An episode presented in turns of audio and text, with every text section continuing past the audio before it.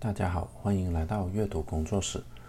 在我们人类社会当中呢，总有一些人呢是犯了重罪的嘛，例如像谋杀、像暴力性的性犯罪啊，或者严重伤害他人等等。那对待这些呃恶性犯罪的犯人呢，那以前的做法呢就是直接判死刑嘛，枪毙或者呃吊死。但毕竟呢，现在我们已经进入文明社会了嘛。那也现在呢，呃，每个国家都开始慢慢的废除了死刑。全球呢，现在啊，就已经有超过七十五个国家或者地区呢，就已经废除死刑了。但是呢，这些呃犯了重罪的犯人还是存在的嘛。那在没有死刑的国家呢，他们所采用的方法呢，就是终身监禁，不得保释，就是呢，用监狱呢，永远的。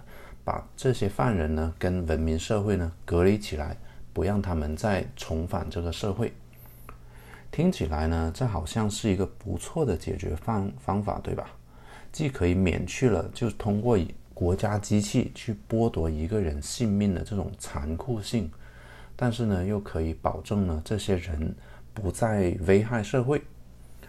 但是呢，最近呢，我看了一篇嗯经济学人的文章啊。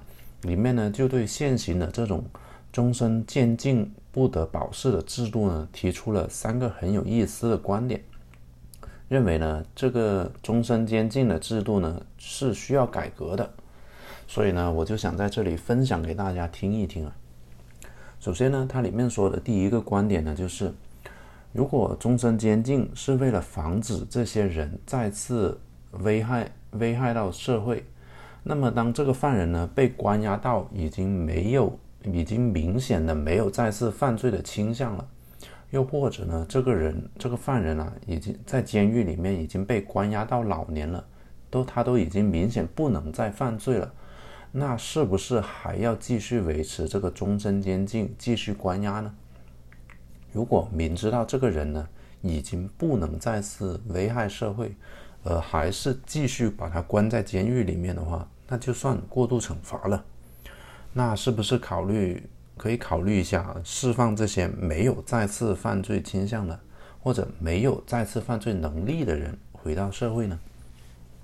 或者有人会说，终身监禁呢，除了防止这些罪犯呢再次危害社会以外呢，还是为了阻吓其他的罪犯呢，就防止。潜在罪犯的发生，就就你一旦犯了某某某罪，那你肯定是要终身监禁了，那就是中国人所说的治乱世用重点嘛。但是呢，这个用重点的阻吓效果呢，到底有没有想象中好呢？呃，这篇文章认为啊，就提高罪犯被抓的几率，比用重点的效果其实是要好的。也就是说呢，为了预防潜在的犯罪啊。只要你犯了罪，就肯定会被抓，比只要你被抓就会被判重刑，这个效果是要好的。然后里面的第二个观点呢，就是成本问题，维持终身监禁罪犯的开支问题。当然了，就就就例如这么说吧，当罪犯被关押到老年了，就会有各种老老年人的健康问题嘛。那所以你就为了照顾这些老年罪犯，所以呢就需要额外的开支。有人呢估算过成本啊，以美国为例，维持一个五十五岁以上老人的这个关押的成本呢，一年呢是六万八千美金，是关一个年轻囚犯的三倍啊。因此呢，与其花不少的政府开支呢去维护这一些年纪大的人的关押。那还不如呢，把这些钱放在例如保障警察巡逻，或者呃用在罪犯改造方面呢，肯定呢也是可以更加有效的预防犯罪的。所以呢，不要以为我说终身监禁需要改革，就认为这是左派的观点啊。其实呢，成本呢也是改革的原因之一啊。第三点，社会设立了这个监狱监禁犯人嘛。那其实就是为了防止这个罪犯再次伤害到这个社会，而不是为了让罪犯在监狱里面赎罪。监狱不是教堂啊，监监狱不是用来赎赎罪的，是监狱是比较实在的，是用来隔离罪犯的。所以说呢，刑期的长短呢，并不并不反映这个赎罪期的长短，而是而是这个刑期的长短呢，反映的是对社会危害期的长短。如果一个罪犯被判了终身监禁的话，那就意味着这个人被认定终身都是对社会有危害的。但实际上，真的每个判终身监禁的人都是这样子的吗？实实际上肯定是不是的吧。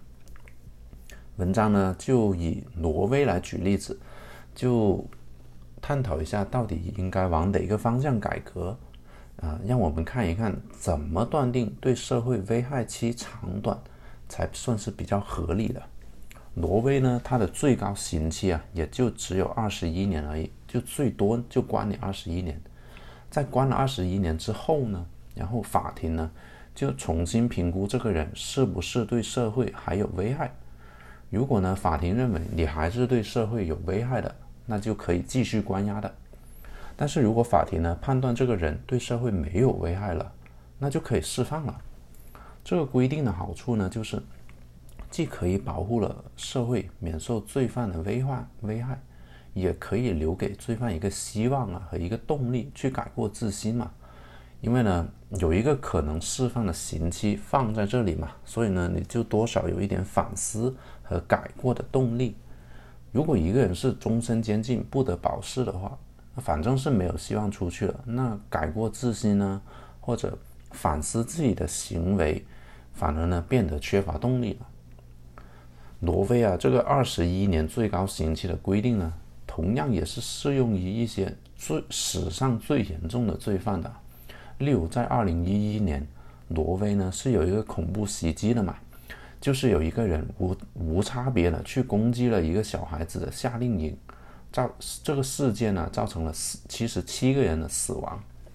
这名罪犯呢也是适用于这条规定的，他同样服完二十一一年的关押之后呢，也会符合资格让法庭评估他呢是不是对社会还有造成危害的可能。如果还有这种可能的话呢，那就继续关关押呗；否则的话呢，就可以回到社会当中了。当然了，上面说的这种这个呃恐怖袭击罪犯呢，是一个最极端的例子啊。但是在现实中的情况是呢，不是每一个终身监禁的人都犯下这么重罪了。一些相对没有这么恶性的犯罪呢，甚至是低龄犯呢，同样呢会有可能被判终身监禁的。例如啊，在一些美国的一些州啊，少年犯呢也是同样有可能被判终身监禁的。然后澳大利亚呢和英国呢对毒贩呢也是有判终身监禁的这些情况的。所以呢，这些人呢是不是完全没有办法改造呢？是不是完全没办法再重新融入社会呢？啊，是不是完全不应该给他们一个年限，让他们？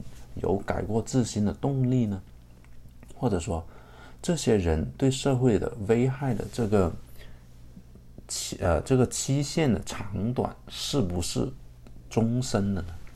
其实呢，这些呢都是值得讨论的。以上呢就是认为啊，现行终身监禁需要改革的观点了。那从预防犯犯罪的效果上来说呢，从维持关押的成本上啊，还有。从这个关押犯人的心理上进行分析啊，其实确实是有比终身监禁更好的方法呢，去维持社会秩序的。这些呢，就是那一篇文章的观点嘛。而我自己的观点呢，就是虽然判了一个恶名昭彰的罪犯，判了他终身监禁，确实会让人感觉到很解气，感觉到正义的降临了。但是判了之后的后果呢，也是要考虑的嘛。例如会不会造成沉重的财政压力啊？有没有更好的方法去使用这些资源呢？终身监禁呢，确实是需要改革的，但确实不能一概而论的改革。像挪威的那种方法呢，就每呃每个 case 每个 case 去分析，那相对的就不会往前冲得太远。但确实呢，也是往前踏出了更加文明的一步了。其实呢，人类文明的进程呢，也确实是这样的。在某个年代呢，一些在当时，啊，一些在当时看现在看起来很文明的做法呢，在若干年之后再回头看的话呢，呃，确实没有这么文明的，还是还是有进步空间的。而另外一些呢，在某个年代看起来好像很激进的做法，其实在若干年后呢，已经成为了一个社会常态，已经变成习以为常了。好了。以上就是这期节目的所有内容，感谢的大家收听，我们下期节目再见吧。